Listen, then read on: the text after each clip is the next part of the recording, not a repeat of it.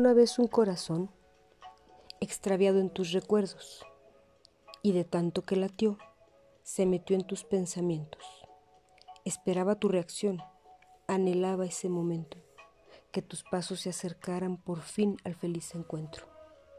Pero nunca sucedió, lo callaste sin dar tiempo, que volviera a ver tus ojos y pudiera darte un beso, solo porque a tu razón no conviene el sentimiento que te inspira el corazón que hoy por ti está despierto. Hola, soy Ana Juárez y esto es Cuantas como yo. ¿Qué viene a tu mente con las palabras época de oro del cine nacional? A la mía llegan imágenes de los ídolos de ese tiempo como lo fueron los hermanos Soler, Pedro Infante, Arturo de Córdoba, Roberto Cañedo, uno de mis favoritos es Emilio Tuero, y muchos más con los que sufríamos llamábamos en las películas de esta época. Por el lado cómico estaba el inolvidable Germán Valdés Tintán, Joaquín Pardavé en su papel del baizano Jalil con Sarita García, Cantinflas, Mauricio Garcés y qué me dicen de las bellezas de esa época. María Félix, Blanca Estela Pavón, Dolores del Río, Miroslava, Silvia Pinal, Elsa Aguirre, Silvia Derbez, Marga López, todas ellas hermosas y con cuerpos increíbles y naturales. Se me pasaba Libertad Lamarque, que además contaba, contaba con una hermosísima voz y así podríamos seguir con la interminable lista de iconos del cine.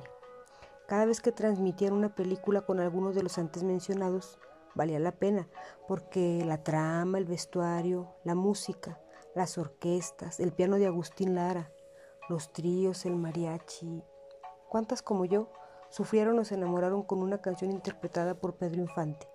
Para muchas personas la de Amorcito Corazón o Cien años son de las favoritas, pero ¿qué tal Grito Prisionero? ¿Cuántas como yo desearon alguna vez usar alguno de los atuendos que usaban las actrices de la época? Los zapatos, los tocados, los trajes a medida, las medias con la línea atrás. No solo admiro el buen cine y los atuendos, la música sigue escuchándose y sé que muchas personas como yo comparten ese gusto musical y se sientan atraídas por los artículos de ese tiempo. ¿Qué tal los autos?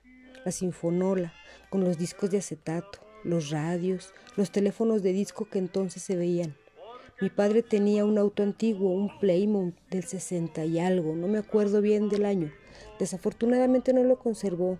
Hoy comprendo que mantenerlo vigente suponía un costo muy alto y esa fue la causa. Es todo por esta ocasión. Me despido con un breve poema que dice así. Que nadie muere de amor. Afirman que es puro cuento, que no es eterno el dolor. ¿Acaso miraste dentro? El corazón, aunque lata, no indica que esté viviendo. Esa sonrisa en mi rostro esconde un gran sufrimiento.